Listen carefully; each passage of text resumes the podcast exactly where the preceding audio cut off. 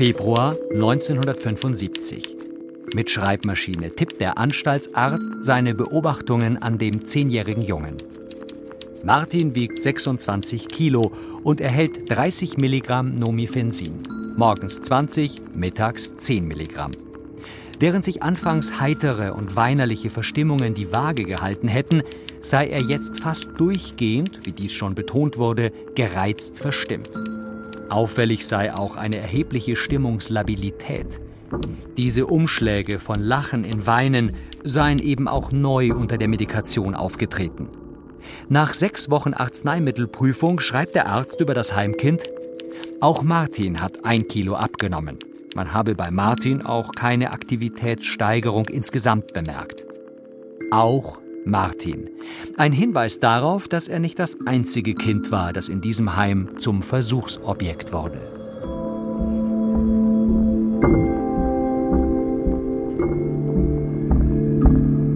Die Tablettenkinder. Folge 3. Mühsame Aufarbeitung. Ein Podcast von BR Recherche. Rückblick. Nach wochenlanger Recherche haben wir endlich Martin Hackel kennengelernt, an dem als Heimkind ein Medikament getestet wurde, ohne sein Wissen. Er wollte zunächst keinen Kontakt zu Journalisten, denn er wollte zuerst sein ehemaliges Kinderheim damit konfrontieren. Weil die Rummelsberger Diakonie den Fall nun aufarbeiten möchte, hat Martin Hackel sich bereit erklärt für ein Treffen. Martin, ich habe es dir nochmal mitgebracht. Was war eigentlich genau mit der Arzneimittelprüfung? Deshalb habe ich nochmal deine Akte mitgebracht und vor allem eben auch das Blatt, auf dem diese ganzen Sachen stehen. Ja? Wir sind bei Martin Hackel zu Hause. Susanne Göbel, eine Freundin von ihm, sitzt auf dem Pflegebett neben ihm. Auf ihren Knien liegt ein dicker blauer Ordner, die Heimakte von Martin Hackel. Susanne Göbel zieht drei hauchdünne Papiere aus einer Klarsichtfolie, Sie sind mit Schreibmaschine beschrieben. Das ist der Beweis für die Arzneimittelprüfung. So steht es in der Überschrift. Eine Einverständniserklärung ist nicht dabei. Martin Hackel hat die Heimakte erst nach seinem Auszug aus dem Auhof angefordert. Vor etwa anderthalb Jahren hat er herausgefunden, dass er ohne sein Wissen zum Testobjekt wurde. Wie geht es ihm damit? Er tippt mit dem Ellenbogen. Jedes Wort dauert etwa eine Minute. Buchstabe für Buchstabe erscheint auf dem Sprachcomputer. Ohne Argwohn, betrogen, Wut, Kampf verloren. Ingrid Stubenvoll kennt ihn schon, seitdem er ein Kind ist und erklärt, was er damit meint. Er hat immer gesagt, er war am Auhof so der Meinung, da ist er gut aufgehoben und die helfen ihm normal zu werden. So, das war seine Ausgangsbasis. Ohne Argwohn hat er den Leuten eigentlich vertraut. Und als diese ganzen Geschichten dann kamen mit Therapien, mit Medikamenten, kam also dieses Betrogensein und die Wut und er hatte so das Gefühl, er hat den Kampf verloren. Ingrid Stubenvoll war eine der Betreuerinnen auf dem Auhof, einem Heim der Rummelsberger Diakonie in Hilpoltstein bei Nürnberg. Auch sie war schockiert, als sie das erste Mal von dem Test erfahren hat. Der Auhof, das war ihre Welt, so beschreibt sie es. Zum einen, dass da so ein Bild zusammenkracht, das ich auch hatte, von dem, was es für uns alle auch war, ein Stück weit, wie Martin immer gesagt hat, Heimat. Das war es ja für uns als Mitarbeiter auch so ein Stück weit. Und zum anderen schon, dass dann einer so mit dem Finger kommt und sagt, ja, die da, ne? Die Verräter. Ja, so schon so ein bisschen. Die Verräter, die jetzt mehr als 40 Jahre nach dem Medikamententest an die Öffentlichkeit gehen. Das fällt Susanne Göbel etwas leichter. Sie ist seit 15 Jahren mit Martin Hackel befreundet und mit dem Auhof hat sie nichts zu tun. Nächtelang hat sie sich durch Martin Hackels Heimakte gearbeitet und im Internet recherchiert. Da war dann große Wut auf jemanden, der sich herausnimmt, dir irgendwas zu geben, irgendwas an dir zu testen. Und ich weiß ja nicht, was war der Grund, warum das gemacht wurde. Warum hat eine Chemiefirma sich erlaubt, an Menschen mit Behinderungen, die wehrlos sind oder bei denen man davon ausgegangen ist, dass sie wehrlos sind, sowas zu machen? Martin Hackel kam mit acht Jahren ins Heim, weil er als nicht bildungsfähig galt. In seiner Heimakte ist vermerkt, wie die Ärzte ihn damals wahrnahmen. Zitat, spricht zusammenhanglos, erheblicher Schwachsinn, außerordentlich umtriebig.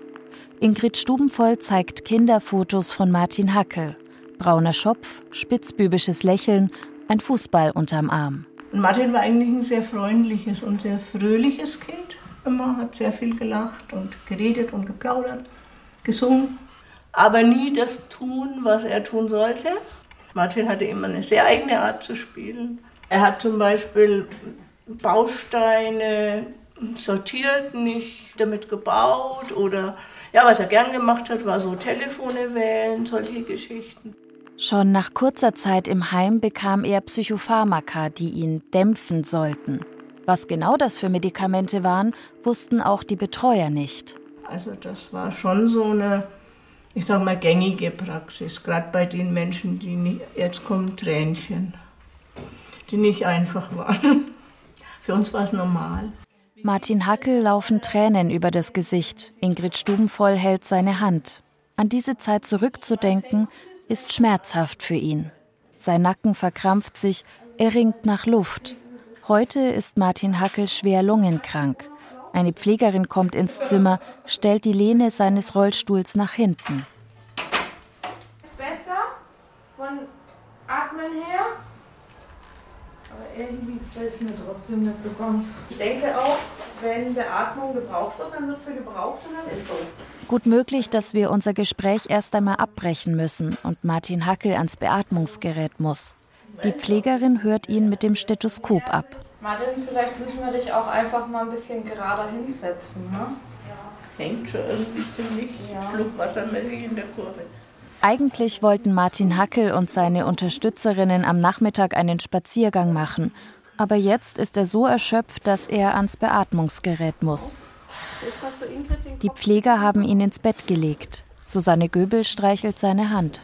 Martin, Martin, zu mir? Huhu. Da bin ich ganz kurz. Das ist nämlich die Frage, ob du jetzt noch mit willst. Das ist jetzt eindeutig keine Antwort. Beim jetzt Gehen. Beim Gehen.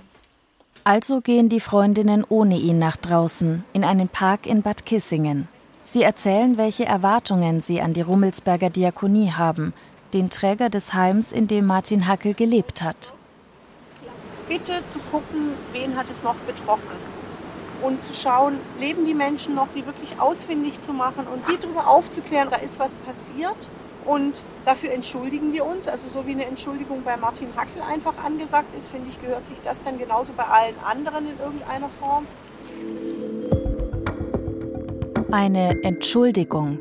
Das wäre ein Eingeständnis dafür, dass das Heim einen Fehler gemacht hat.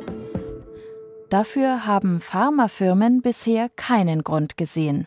Der größte Lobbyverband der deutschen Pharmaindustrie, der Verband der forschenden Arzneimittelhersteller, schreibt auf unsere Anfrage, man habe keine Informationen zum Thema Medikamententests an Heimkindern.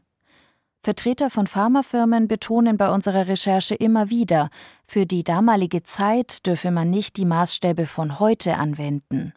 Keine Frage, generell sind Medikamententests oder wie sie mittlerweile genannt werden, klinische Studien ja wichtig, um herauszufinden, wie wirkt ein Medikament, wie muss es dosiert werden, hilft es wirklich oder schadet es am Ende mehr, als es nützt. Erst wenn all diese Fragen geklärt sind, sollte es auf den Markt kommen. Klar ist aber auch, schon seit der Nachkriegszeit gelten medizinethische Grundsätze für Ärzte, wonach Experimente ohne Einwilligung nicht zulässig sind. Darin sind sich Experten einig. Und die Aufklärung solcher Testreihen in Kinderheimen, bei denen die Kinder offenbar nur als leicht verfügbare Testobjekte ausgenutzt wurden, sie ist noch ganz am Anfang. Und ich darf vorneweg Sie, liebe Betroffene, als ganz besondere Ehrengäste hier des Bayerischen Landtags. März 2018, Bayerischer Landtag. Etwa 100 ehemalige Heimkinder warten im Senatssaal auf die Reden von Politikern und Kirchenvertretern. Veranstalter ist die Stiftung Anerkennung und Hilfe von Bund, Ländern und Kirchen. Diese Stiftung zahlt seit Anfang 2017 Geld aus einem Fonds an ehemalige Heimkinder, denen Leid und Unrecht in Behinderteneinrichtungen und Psychiatrien angetan wurde. Auch ehemalige Heimkinder kommen an diesem Nachmittag zu Wort. Sie sprechen über Schläge, Zwang, Essensentzug. Das Thema Medikamententests kommt nur am Rande vor. Der damalige Staatssekretär im Sozialministerium und CSU-Landtagsabgeordnete Johannes Hintersberger erklärt, wir haben hier noch viel zu wenig konkrete Hinweise. Ein wichtiger Punkt ist, dass neben den Betroffenen auch die Ärzte, die möglichen Pharmaunternehmen oder ähnliches sich auch hier wirklich rauswagen müssen, dass hier wirklich Licht in dieses Dunkel kommt. Ist das realistisch? Werden sich jetzt Ärzte melden, die in den 1960er, 1970er Jahren Wirkstoffe an Heimkindern getestet haben, ohne dass es Einverständniserklärungen gab? Diese Ärzte müssten heute im Rentenalter sein, wenn sie überhaupt noch leben. Der Arzt, der Martin Hackel das Testmedikament verabreicht hatte, ist tot, sagt uns das Heim. Und die ehemaligen Heimkinder? Können Sie sich heute noch genau an Tests erinnern? Auch das ist eher unwahrscheinlich, denn das Problem ist ja gerade, dass die Kinder nicht darüber aufgeklärt wurden, wenn sie an einem medizinischen Experiment teilgenommen haben. So wie bei Martin Hackel. Bisher haben wir im Fall der Nomifensin-Tabletten nur für den Test an ihm einen Beleg. Die Arzneimittelprüfung ist in seiner Heimakte dokumentiert. An einer Stelle, das ist uns aufgefallen, heißt es, auch Martin hat abgenommen. Wurden die Tabletten an weiteren Kindern getestet? Um das herauszufinden, fahren wir zum Auhof in Hilpoltstein.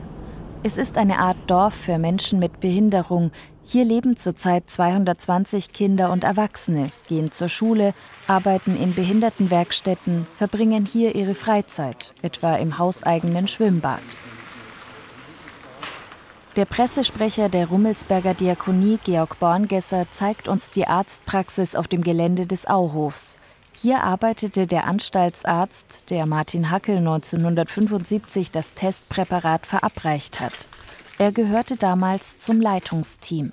Sonst ist es leider so, dass der Datenschutz dafür gesorgt hat, dass die Personalakte des betreffenden Arztes uns leider nicht mehr zur Verfügung steht und wir nicht sehr viel über ihn wissen, außer das, was Zeitzeugen einfach über ihn berichten. Wir gehen weiter zum Archiv. Es ist ein winziger Kellerraum, vom einen Ende bis zum anderen vollgestellt mit Regalreihen. Es ist nicht einmal Platz für einen Stuhl in diesem Raum. Bei der Recherche nach Akten aus den 70er Jahren gebe es ein großes Problem, sagt Georg Borngesser. Leider sind natürlich auch Akten von Bewohnern vernichtet worden. Und zwar, wenn diese Bewohner beispielsweise 30 Jahre nicht mehr bei uns lebten oder aber zehn Jahre nachdem sie verstorben sind. Dann werden die Akten einfach weggeworfen. Immerhin, Medizinakten aus den 1970er Jahren gibt es noch. Wir haben ein, zwei Akten einfach angeschaut und das ist wirklich ein Anlass für uns, einfach jetzt wirklich richtig loszugehen. Diese Wirkstoff Lumifensin, mhm. äh, ist das schon irgendwo in anderen Akten sozusagen gefallen, das Wort? Wir haben in einer Akte einen Hinweis darauf gefunden, dass dieses Medikament abgesetzt wurde, aber noch nichts weiter. Das heißt, Neben dem Fall von Martin Hackel gibt es einen Hinweis, dass noch mindestens ein weiterer Heimbewohner den Wirkstoff Nomifensin bekommen hat, so wie es aussieht, bevor dieser auf den Markt kam. Alle Unterlagen aus der fraglichen Zeit, die noch vorhanden sind, soll nun ein Wissenschaftler untersuchen, im Auftrag der Rummelsberger Diakonie. Ich rechne nicht damit, dass wir vor Ende nächsten Jahres, also Ende 2019, eine vernünftige wissenschaftliche Untersuchung wirklich vorlegen können. Bis Ende 2019. Das bedeutet anderthalb weitere Jahre Ungewissheit. In ein paar Tagen werden der Leiter des Auhofs und der Rummelsberger Diakonie Pressesprecher nach Bad Kissingen fahren. Sie werden Martin Hackel treffen, um mit ihm über den Medikamententest zu sprechen. Das könnte auch unangenehm werden, schließlich fühlt sich Martin Hackel betrogen von der Einrichtung. Ob sie sich dann wirklich entschuldigen werden, so wie es die Freundinnen von Martin Hackel erwarten?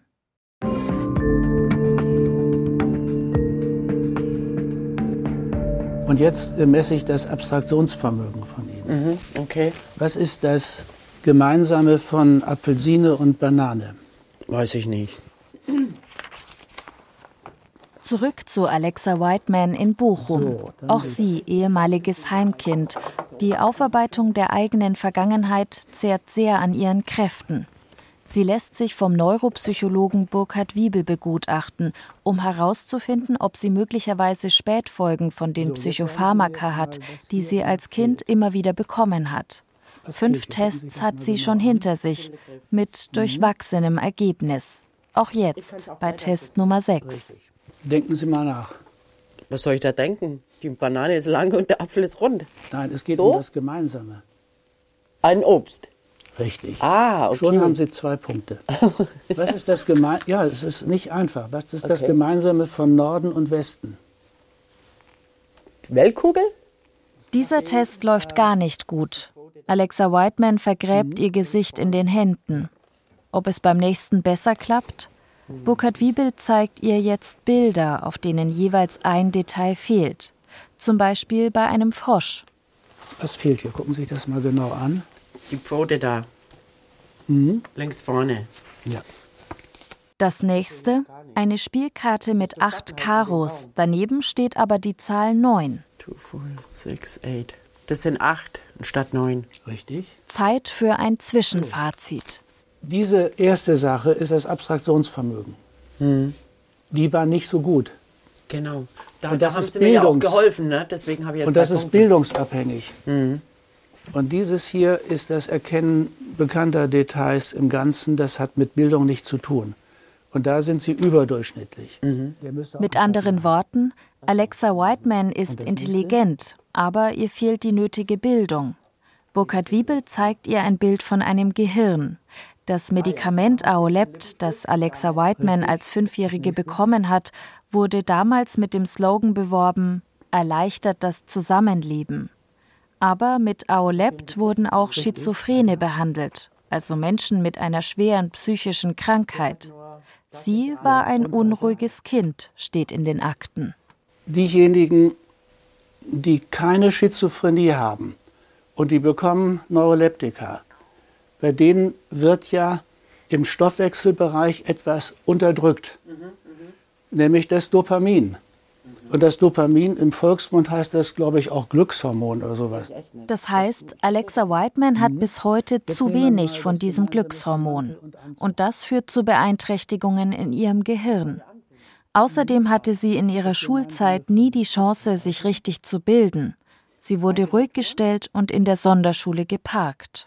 Das ganze System des Lernens ist wie von Mehltau bestäubt gewesen über Jahre. Hundertprozentig lassen sich die Ursachen für Schädigungen nach so langer Zeit nicht mehr feststellen. Aber die ersten Untersuchungen von Burkhard Wiebel liefern Hinweise, dass die Medikamente, die Alexa Whiteman im Kinderheim bekommen hat, Spuren hinterlassen haben. Belege für Medikamententests gibt es in ihrem Fall nicht. Die Psychopharmaka, die sie bekommen hat, waren zu dem Zeitpunkt schon auf dem Markt. Dann wollen wir mal. Ne? Genau. Machen Sie es gut. Vielen herzlichen Dank Ich hoffe, für Ihre es war Zeit. nicht zu schrecklich für Sie. Nee, Es mich ein so bisschen halb, halb. ne? halb, halb. Ja, ja. Genau. Aber es war nicht traumatisierend, Nein, sondern nein. ja, uns hatte auch irgendwelche positiven Aspekte, hoffe Ja. ich ja. Ne? Ja, Das freut mich. hat es. Ja. Tschüss. Tschüss, schönen Tag, Herr Wiebel. Jetzt haben wir es geschafft. Jetzt geht's weiter. Ja. Im Herbst wird Burkhard Wiebel zu Alexa Whiteman nach Augsburg fahren und weitere Tests machen. Dann erst wird er das Gutachten abschließen. Alexa Whiteman wünscht sich jetzt, dass die Verantwortlichen für den Medikamentenmissbrauch zur Rechenschaft gezogen werden. Die Marienanstalt, in der Alexa Whiteman die Medikamente bekommen hat, gibt es nicht mehr. Wir fragen daher beim Kloster Maria Stern schriftlich nach. In der Antwort heißt es, an die zuständige Ärztin erinnere man sich, aber unsere Frage nach Medikamentengabe oder Missbrauch sei auf, Zitat, Unverständnis gestoßen.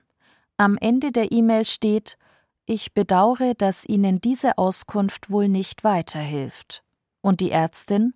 Das Uniklinikum Würzburg hat keine Unterlagen mehr aus der damaligen Zeit. Wir kommen nicht weiter. Wieder einmal.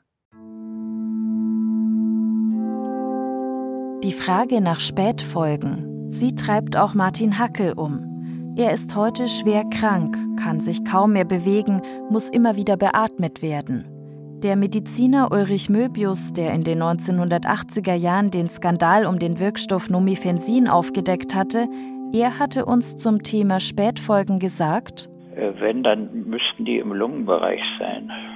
Und im Nierenbereich, im Lungen- und Nierenbereich.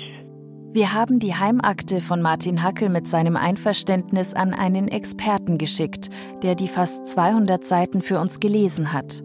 Darin sind die vielen verschiedenen Medikamente dokumentiert, die Martin Hackel bekommen hat. An mehreren Stellen ist auch die Arzneimittelprüfung erwähnt und auch seine gesundheitlichen Beeinträchtigungen gehen daraus hervor. Wir telefonieren mit Professor Michael Kölch. Er ist Chefarzt der Klinik für Kinder- und Jugendpsychiatrie und Psychotherapie in Neuruppin. Halt, ich bin, wollte sagen, ich bin im Auto und äh, kenne ja die deutsche Netzabdeckung, äh, die bisweilen etwas brüchig ist, sagen wir es mal so. Ähm, Zunächst erklärt er, dass Martin Hackel einerseits sedierende Medikamente bekommen hat, damit er weniger impulsiv ist, und andererseits einen Wirkstoff, der später als Antidepressivum auf den Markt kam, das würde man heute eher nicht mehr so machen. Damals sei es aber relativ üblich gewesen. Kann er auch etwas zu möglichen Spätfolgen von Nomifensin sagen? Möglich ist alles. Das können Sie nie ausschließen. Also klar kann es sein, dass er was hat. Zum Beispiel geht aus den Unterlagen hervor, dass Martin Hackel als Kind an Hepatitis erkrankt war. Aber war das eine Infektion oder eine sogenannte medikamentöse Hepatitis, eine Nebenwirkung also von Nomifensin, so wie es sie bei anderen Patienten gab. Und das kann man aber aufgrund der Daten nicht sagen, oder? Habe ich das jetzt richtig verstanden? Das kann man nicht. Genau, das kann ich aus den Unterlagen so nicht rauslesen, oder da würde ich mal kein Gutachten zutrauen. Das ist schwierig zu sagen. Ne? Hinzu kommt, Martin Hackel war auch als Kind nicht ganz gesund, hat viele verschiedene Medikamente bekommen, die alle wiederum Nebenwirkungen haben. Einen eindeutigen Nachweis dafür, dass er heute Spätfolgen vom Medikamententest mit Nomifensin hat, den gibt es jetzt nach so langer Zeit nicht mehr. Probieren wir es nochmal. Irgendwas meckert er? Das geht hier gar nichts gerade. Bad Kissingen. Heute ist der Tag, an dem Martin Hackel Besuch bekommen soll. Vom Leiter des Auhofs und dem Pressesprecher der Rummelsberger Diakonie. Susanne Göbel schaut angestrengt auf einen Laptop, auf dem der Sprachcomputer von Martin Hackel installiert ist, seufzt immer wieder und schaut auf die Uhr. Noch fünf Minuten, dann wird der Besuch vor der Tür stehen. Sie klickt auf eine Texttafel. Hallo. Da ist jetzt die Frauenstimme, aber es gibt eben auch die männliche Stimme. Aber das ist das, was wir gerade versuchen, noch auf seinen Computer zu kriegen, weil das ist irgendwie, hat sich's verabschiedet. Das geht nicht. Der Sprachcomputer streikt, genau im falschen Moment. Ingrid Stubenvoll löst die Bremse von Martin Hackels Rollstuhl. Sollen wir vorgehen? Jetzt gehen wir einfach, oder? Das Ding muss ja auch noch mit. Die beiden Herren im Anzug stehen vor der Tür. Grüß Gott, alles in Frau Göbel. Hallo? Hallo. In letzter Sekunde hat es doch noch geklappt, dass Martin Hackel mit Computerstimme sprechen kann. Hallo. Martin, schön Sie wieder zu sehen. Hallo. Grüß Gott. Es ist nun das zweite Mal, dass Sie ihn besuchen. Beim letzten Mal hatte Martin Hackel die Angst geäußert, auf dem Auhof künftig nicht mehr gerne gesehen zu werden, weil er das Unrecht, das ihm aus seiner Sicht geschehen ist, den Medikamententest nun öffentlich macht.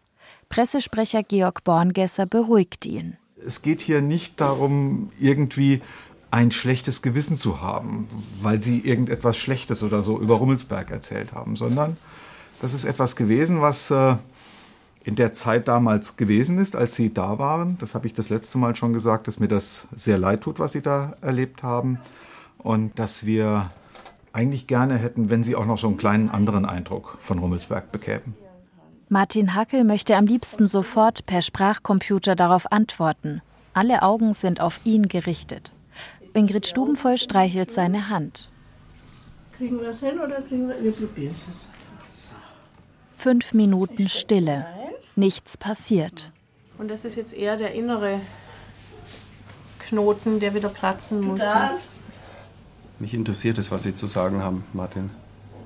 Aber Martin Hackels Augen füllen sich mit Tränen. Ingrid Stubenvoll tupft sie ihm ab. Alle beschließen, ihm erst einmal etwas Zeit zu geben. Susanne Göbel übernimmt das Wort. Sie möchte wissen, wie die Recherche im Archiv vorangeht. Wir gehen selbst nicht an die Akten dran. Und wir reden auch noch mit niemandem darüber, weil ich würde gern, dass der unabhängige Wissenschaftler der Erste ist, der eine Frage stellt. Dieses Argument leuchtet Susanne Göbel ein. Aber den Zeitplan für die wissenschaftliche Aufarbeitung hält sie für sehr unglücklich, denn Ende 2019 soll sie erst fertig sein. Ende 2019 ist aber auch die letzte Gelegenheit für ehemalige Heimkinder aus Behinderteneinrichtungen und Psychiatrien, Ansprüche beim Fonds der Stiftung Anerkennung und Hilfe geltend zu machen. Das heißt, bis die Erkenntnisse von der Rummelsberger Diakonie da sind, könnte es schon zu spät sein. Und wären wir nicht auf diese Zettel bei dir gestoßen, ja. bei Herrn Hackel, wären wir nie auf die Idee gekommen. Ja? Also das ist so, wo ich überlege, gibt es nicht irgendwie eine Möglichkeit, dass man sagt, Priorität des Wissenschaftlers muss sein, nur nach dem Namen des Medikaments, sage ich jetzt mal zum Beispiel, zu schauen. Ja? Also wirklich nur und dann zu sagen, okay, jetzt wissen wir, da haben wir schon mal fünf gefunden und diese fünf werden sofort kontaktiert. Mittlerweile dauert das Gespräch schon eine halbe Stunde. Ingrid Stubenvoll fragt noch einmal Martin Hackel. Willst du jetzt deinen Beitrag bringen? Bist du soweit? Und das wäre mir jetzt ganz recht, wenn ich da eine Rückmeldung kriege. Ich hänge nämlich gerade ziemlich in der Luft. Ja. Gut. Den Text hat er schon am Abend zuvor geschrieben. Jetzt traut er sich endlich, ihn vorlesen zu lassen und spricht damit den Leiter des Auhofs, Andreas Ammon, direkt an. Ich sollte Amon sagen, ich möchte keine Entschuldigung, sondern ein Versprechen, dass er mutig sagt. Jeder Auhofbewohner ist ein vollwertiges Mitglied der Gesellschaft und ich trage stolz den Titel, Vertreter ihrer Anliegen zu sein. Das war's. Wow. Ja. Das beeindruckt mich, Martin. Und ja. äh, das spricht mir aus dem Herzen. Du sagst, ja, ich sollte es mutig sagen. Ganz spannend. Mut machst du mir, glaube ich, weil es nicht so einfach ist. Im Auf sind 800 Mitarbeitende. Ja, hier äh, diese Haltung zu transportieren, das ist mein Herzensanliegen. Das ist es von Anfang an gewesen, aber es ist nicht einfach. Martin Hackel geht es noch um viel mehr als um den Test an ihm. Darum, als Behinderter im Auhof abgestempelt gewesen zu sein und deshalb, so glaubt er, auch nicht als vollwertiger Mensch wahrgenommen worden zu sein. Ingrid Stubenvoll liest vor, was Martin Hackel als nächstes schreibt. Arg war gegängelt werden. Das heißt, nicht ernst genommen zu werden. Ja, vielleicht auch getriezt werden. Hm. Ja. Und vielleicht auch mit Medikamenten ruhig gestellt zu werden, jahrelang.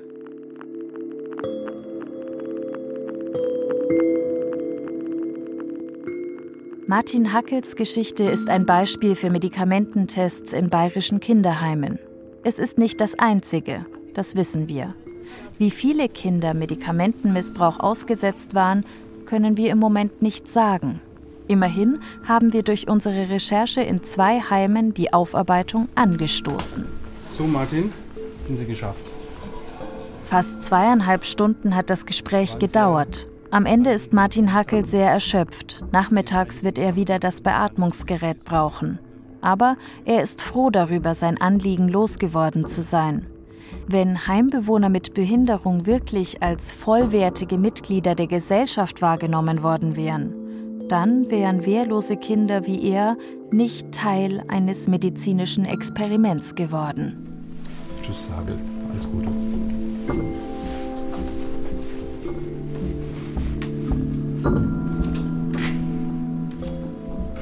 Die Tablettenkinder. Ein Podcast von BR Recherche. Autorinnen Christiane Havranek und Pia Dangelmeier. Mitarbeit Simon Plentinger. Musik Dagmar Petrus und Christoph Brandner. Ton und Technik Christian Schimmöller. Redaktion Ingo Lierheimer und Verena Nierle. Eine Produktion des Bayerischen Rundfunks 2018.